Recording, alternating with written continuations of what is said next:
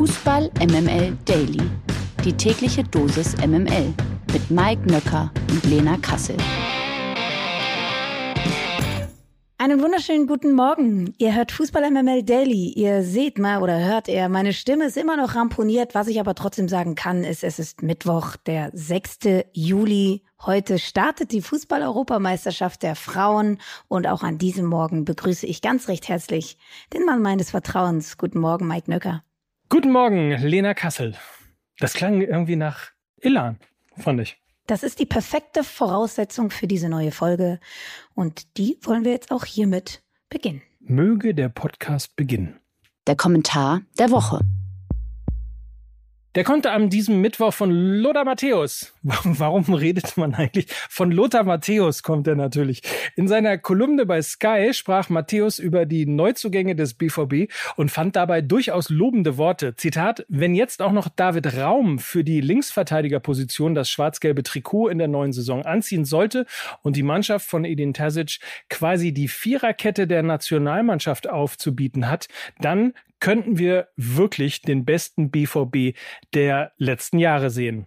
Lena, da hat er recht, oder? Hat er recht? Ich finde schon, er hat recht. Wir haben ja über den Kader und die mögliche Titelreife vom BVB schon gesprochen. Die Transfers haben eine gute und gesunde Balance zwischen eben diesen erfahrenen Spielern wie Aller und Süle und den jungen, entwicklungsfähigen Spielern wie Schlotterbeck und Adeyemi. David Raum würde ich tatsächlich eher so in der Mitte einordnen.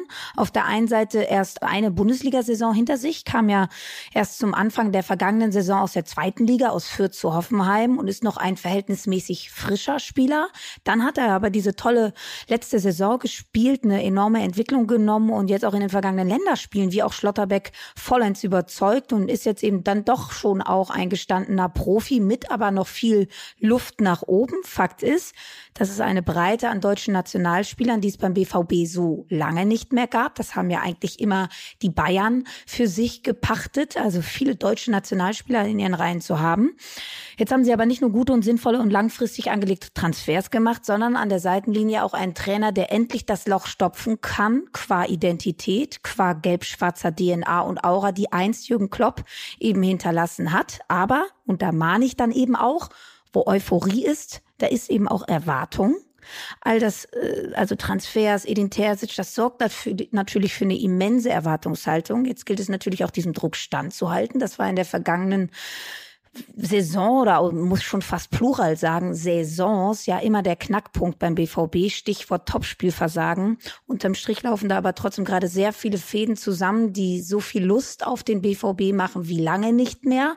Oder um es mit Edin Terzic's Worten zu sagen, man hat so viel Hunger wie lange nicht mehr auf diese BVB-Saison. Und trotzdem Euphorie und Vorfreude haben noch keine Mannschaft zum Meister gemacht und Vereins-DNA und Emotionen noch kein Coach zum Meistertrainer, aber die war Wahrscheinlichkeit, die ist gestiegen, genau durch solche Parameter. Das hast du schön gesagt, Lena. Das kommt überraschend. Die Verpflichtung von Sadio Mané war bislang der Königstransfer des FC Bayern in diesem Sommer. Jetzt könnte Matthias de Licht dem Senegalesen allerdings Konkurrenz machen. Nach Informationen von Sky gibt es nämlich Verhandlungen zwischen dem FC Bayern und Juventus Turin über einen Wechsel von de Licht. Demnach will der Innenverteidiger unbedingt zum FC Bayern. Knackpunkt ist allerdings die Ablösesumme. Juve soll ab einem Angebot von 80 Millionen erst gesprächsbereit sein. Mike, wir haben sehr oft in der vergangenen Saison über die Defensive der Bayern gesprochen. Glaubst du, dass die Bayern eben genau aus diesem Grund das Geld investieren sollten, weil es sich vielleicht ein Stück weit auch lohnen könnte? Also ich sag mal, wer 81 Millionen für Hernandez äh, bezahlt, sollte auch 80 Millionen für De Ligt bezahlen ähm, oder zumindest bezahlen können. Und grundsätzlich, ich glaube, dass der FC Bayern in vieler Hinsicht im Moment gerade alles oder sehr, sehr vieles richtig macht. Das eine ist äh, das Thema ähm, Weltstars, die in die Bundesliga geholt werden. Das andere ist aber auch ähm, ja das Aufholen, würde ich mal sagen, gegenüber den vier, fünf Top-Clubs oder vielleicht sogar sechs, die dem FC Bayern so ein bisschen ähm, entrannt sind, was das Thema Champions League angeht. Und ich glaube, da muss einfach der FC Bayern gerade ähm, tatsächlich investieren, will man diesen Titel nochmal holen. Und da machen sie einiges richtig. Äh, insofern ja, ich finde, De Ligt sollte geholt werden. Ich finde auch, Ronaldo sollte geholt werden. Ich ähm, würde mal behaupten, dass das dann tatsächlich eine titelreife Mannschaft wäre und ähm, insofern ja auch nochmal richtig äh, Rock'n'Roll in die Bundesliga wieder reinkommt, was ja auch international und in der Vermarktung international sehr, sehr wichtig ist und auch, äh, ich glaube, von allen anderen Bundesligisten ähm, tatkräftig unterstützt werden sollte, weil das ähm, natürlich wiederum Geld für alle bedeutet. Also insofern eine Win-Win-Win-Situation für alle Beteiligten. Äh, auf jeden Fall das Geld investieren, auf jeden Fall idealerweise noch einen Topstar holen ähm, und auf jeden Fall eine Mannschaft zusammenbauen, die eben aus Weltstars besteht und somit eben auch mit den Cities, mit den Liverpools, mit den Reals äh, auch im internationalen Vergleich eben mithalten können. Rein sportlich zählt aber natürlich jetzt nicht nur ein Topstar zu sein, sondern auch eine Schwachstelle zu füllen. Und das würde eben dieser Transfer von Delicht tun, denn in, meiner Auffassung ist ähm, kein Abwehrchef in den bisherigen Kader zu finden. Also für mich füllt das Profil eines Abwehrchefs, wie es ein Alaba oder auch ein Boateng interpretiert haben, weder Upamecano noch Hernandez noch Pavard und auch nicht der junge Nianzou aus. Ähm, du hast es angesprochen, gerade mit Blick auf die internationalen Wettbewerbe ist das wirklich die größte Schwachstelle, die unbedingt behoben werden muss, meiner Meinung nach. Und ähm, sie sollten alles daran setzen, ihn zu bekommen. Äh, man liest ja auch, dass Chelsea auch noch bohlt. Sie wollen natürlich Rüdiger ersetzen. Auch sie haben einen Abwehrchef verloren verloren. Und am Ende könnte natürlich das Geld ein Knackpunkt werden. Da sind die Bayern ja durchaus sehr konservativ aufgestellt, aber ich würde selbst auch einen Pavard abgeben und äh, irgendwie woanders einspannen, wenn man so einen Transfer realisieren könnte. Denn Matthias de Licht ist natürlich passend zu diesem Transferprofil, was wir bislang gesehen haben. Ne? Sie haben sehr, sehr junge Spieler verpflichtet mit Grafenberg und Masraoui. Auch de Licht ist erst 22 Jahre alt. Man hätte plötzlich eine niederländische Achse in der Mannschaft.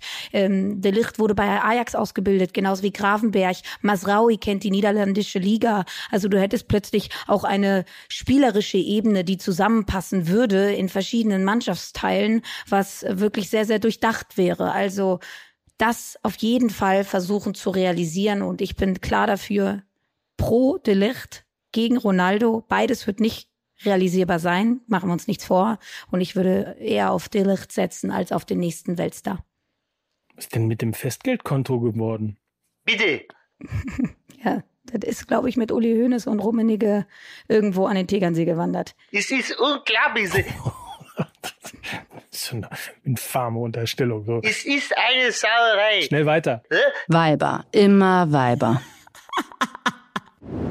Heute Abend ist es soweit. Die Fußball-Europameisterschaft der Frauen wird vor 75.000 Zuschauern im Old Trafford eröffnet. Yay! Damit ihr auch gut informiert in das Turnier geht, stellen wir euch heute wieder einige Stars der EM vor. Besser gesagt, Lena macht das an dieser Stelle. Ja, wir haben ja gestern schon damit begonnen. Heute machen wir weiter, um euch richtig gut zu preppen. Und äh, da fangen wir direkt mal mit einer Protagonistin an, die auch am heutigen Abend sicherlich zum Einsatz kommen wird. Das ist Lucy Bronx. Sie ist 30 Jahre alt und spielt eben bei, bei England in der Abwehr ganz genau als Außenverteidigerin. Sie gewann mit Olympique Lyon dreimal die Champions League. 2020 wurde sie Weltfußballerin und das Obacht als Verteidigerin. Das kommt nicht so oft vor. Zuletzt spielte sie zwei Jahre für Manchester City. Jetzt wechselte sie zur neuen Saison zum FC Barcelona und ist wirklich eine Wahnsinnsspielerin, Passmaschine, körperlich immens stark. Die macht richtig, richtig Laune und das äh, eben trotz ihres ja doch schon hohen Alters mit 30 Jahren. Sorry, Mike. Hassenkassel. Ähm, kommen wir weiter zu Magdalena, Magdalena Eriksen, 28 Jahre alt, auch eine Abwehrspielerin aus Schweden. Sie ist übrigens die Lebensgefährtin von Pernilla Harder, die wir ja gestern euch schon vorgestellt haben. Die eine spielt bei Dänemark, Magdalena Eriksen spielt bei Schweden. Seit 2017 beim FC Chelsea unter Vertrag, gewann direkt in der ersten Saison das Double, scheiterte mit Schweden beim Olympiaturnier im Finale gegen Kanada. Und wir machen mit Skandinavien weiter. Caroline Graham Hansen, auch äh, sie schon 27 Jahre alt, Stürmerin aus Norwegen. Die Ex-Wolfsburgerin läuft seit 2019 für den FC Barcelona auf und gewann mit Barca 2021 das Triple. Mit zehn Toren in sechs Quali-Spielen war sie zweitbeste Torschützin vor der Euro. Und das ist ein Name, über den ich mich sehr freue, dass wir ihn hier wieder ansprechen dürfen, denn sie gibt ihr Comeback. Ada Hegerberg, wir haben sie ja hier auch schon mal angesprochen, hat ja einen Boykott in der Nationalmannschaft schon relativ früh gemacht, weil sie mit den Bedingungen nicht einverstanden war. Äh, mit 22 war sie da erst, hat da eigentlich ihre Karriere beendet. Jetzt ist sie nach fünf Jahren wieder zurückgekehrt. Da hat sicherlich auch Lise Klavenes einen Anteil daran, die norwegische Verbandspräsidentin. Sie ähm, hat dann eben dafür gesorgt, dass Hegerberg, der absolute Shootingstar, wieder dabei ist. Äh, sie gewann 2018 den ersten Ballon d'Or für Frauen. Diese Saison feierte sie den Sieg in der Champions League mit Olympique Lyon und hatte auch einen großen Anteil daran gehabt, hat getroffen. Und wir machen oder wir haben mit einer Engländerin begonnen und wir schließen jetzt auch mit einer Engländerin ab. Shootingstar Lauren Hemp, 21 Jahre alt. Äh, sie könnte eines der größten Entdeckungen werden in diesem Turnier. Das sage ich jetzt einfach mal so ganz provokant. Sie läuft seit 2018 für Manchester City auf. Seit 2019 ist sie Nationalspielerin, wurde dreimal in Folge zur besten Nachwuchsspielerin in England gewählt gilt als extrem schnell und trickreich und erinnert tatsächlich ein Stück weit äh, an Kylian Mbappé. Also sie hat ihre Stärken im 1 gegen 1, ist sehr, sehr schnell und die werdet ihr heute Abend sicherlich sehen und ihr werdet sie sicherlich genauso lieben, wie wir es tun. Jetzt haben wir euch all die tollen Frauen vorgestellt und eine tolle Frau wird bei dem Turnier leider jetzt doch fehlen. Wir haben sie euch gestern übrigens schon vorgestellt, ähm, und zwar Weltfußballerin Alexia Putellas. Sie ist nicht nur die Kapitänin der spanischen Frauennationalmannschaft, sondern sollte auch der Shootingstar dieser Europameisterschaft werden. Sie hat sich leider das Kreuzband gerissen im Training und wird voraussichtlich mindestens sechs Monate ausfallen ausfallen und das ist eben gleichbedeutend mit dem Turnier aus für Putellas. Das ist ein schwerer Schlag für den EM-Mitfavoriten Spanien und eben auch den Vorrundengegner der deutschen Elf. Gute Besserung an dieser Stelle. Die MML Gerüchteküche. Cristiano Ronaldo ist bekanntlich auf der Suche nach einem neuen Verein. Sein Berater Jorge Mendes setzt für einen Wechsel nun alle Hebel in Bewegung und soll sich nach Informationen der spanischen Zeitung AS am Montag in Barcelona mit Präsident Juan Laporta getroffen haben. Mendes und Laporta sollen dabei über einen Wechsel von CR7 ins Camp Nou gesprochen haben. Dem Bericht zufolge war Barca bereits im vergangenen Sommer an Ronaldo interessiert, doch die finanzielle Lage der Katalanen verhinderte damals einen Transfer. Der Portugiese wechselte schließlich zu Manchester United. Die Engländer will er nach dem Verpassen der Champions League nun aber nach einem Jahr schon verlassen. Also doch nicht Bayern, hast ja eh gerade gesagt, gesagt, äh, äh. also Barcelona, ähm, kann er das eigentlich machen? War der nicht mal bei Real Madrid? also eigentlich kann er das natürlich nicht machen mit seiner Real-Vergangenheit. Auf der anderen Seite dachte ich ja auch, dass er ganz romantisch beim Menu seine Karriere beenden würde, also da, wo alles anfing, was er dann aber eben doch für ein ehrgeiziger Sportler ist, der mit Romantik und Emotionen jetzt vielleicht nicht ganz so viel am Hut hat, zeigt dann eben auch, dass er nach einem Jahr Menu schon sagt, tschö, wir haben die Champions League nicht gepackt, also ab dafür, ich bin wieder weg. Uh, Ronaldos Personalie bei Barca hängt dann aber ja auch mit der Personalie Lewandowski zusammen, ja, also beides wird finanziell natürlich nicht machbar sein. Habe zeitgleich aber auch gelesen, dass Messi Xavi wohl gebeten hat, dass er wieder zurückkommen kann, weil er bei PSG nicht so happy ist. Also alleine um Messi und Ronaldo mal zusammenspielen zu sehen, würde ich sagen, macht bitte beides möglich. Also Ronaldo und Messi zu Barca, stellt euch das mal vor. Realistischeres Szenario ist aber, glaube ich, dann doch Chelsea für Ronaldo, die ja nach dem Weggang von Lukaku einen neuen Stürmer brauchen. Und das Geld sitzt dort ja bekanntlich auch lockerer als, sage ich jetzt mal, bei Barcelona. Kommen wir nun zum Cristiano Ronaldo des ersten FC Köln. Wir reden natürlich von ihm hier.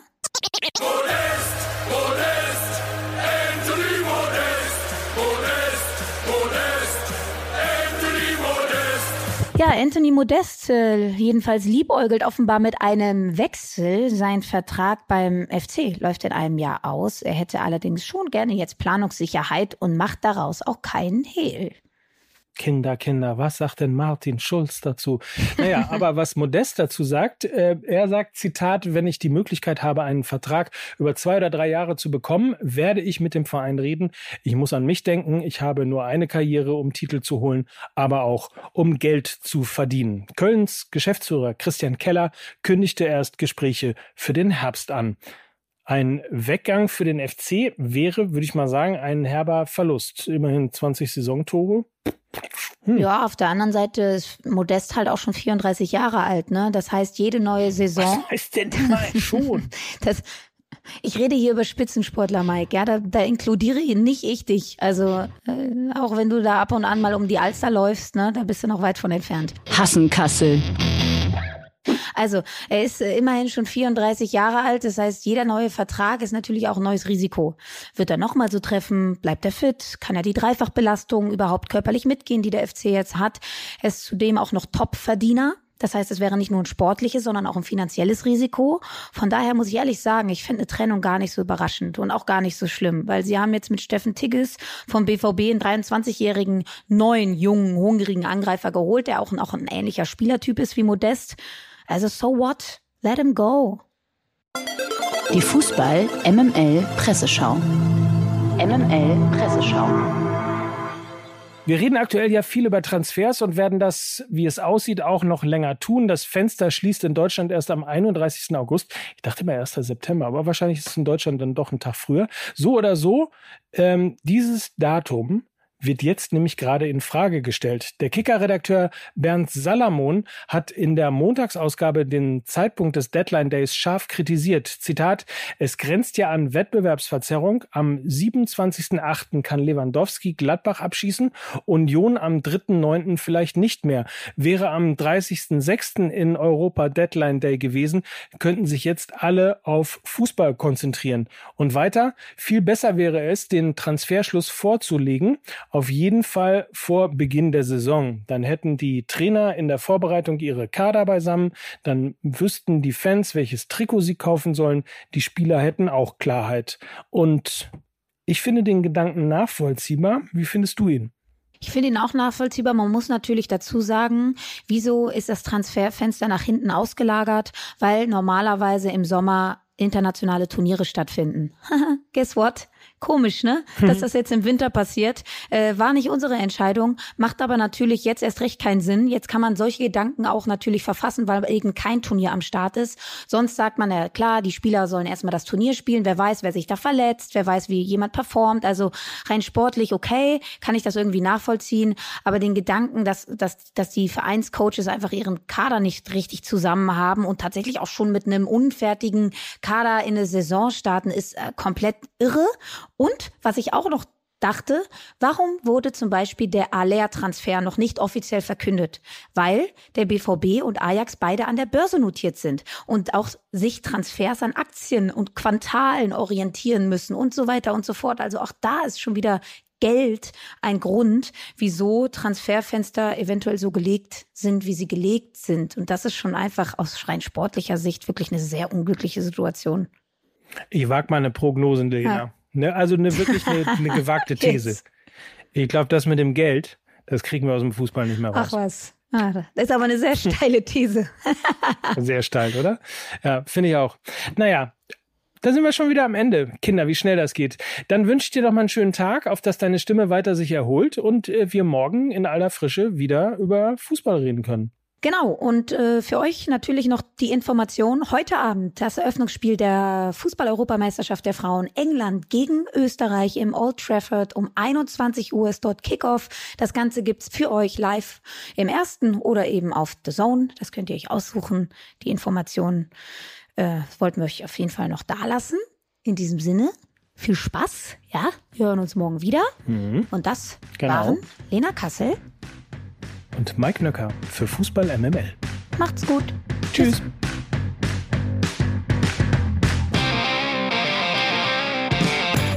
Dieser Podcast wird produziert von Podstars bei OMR.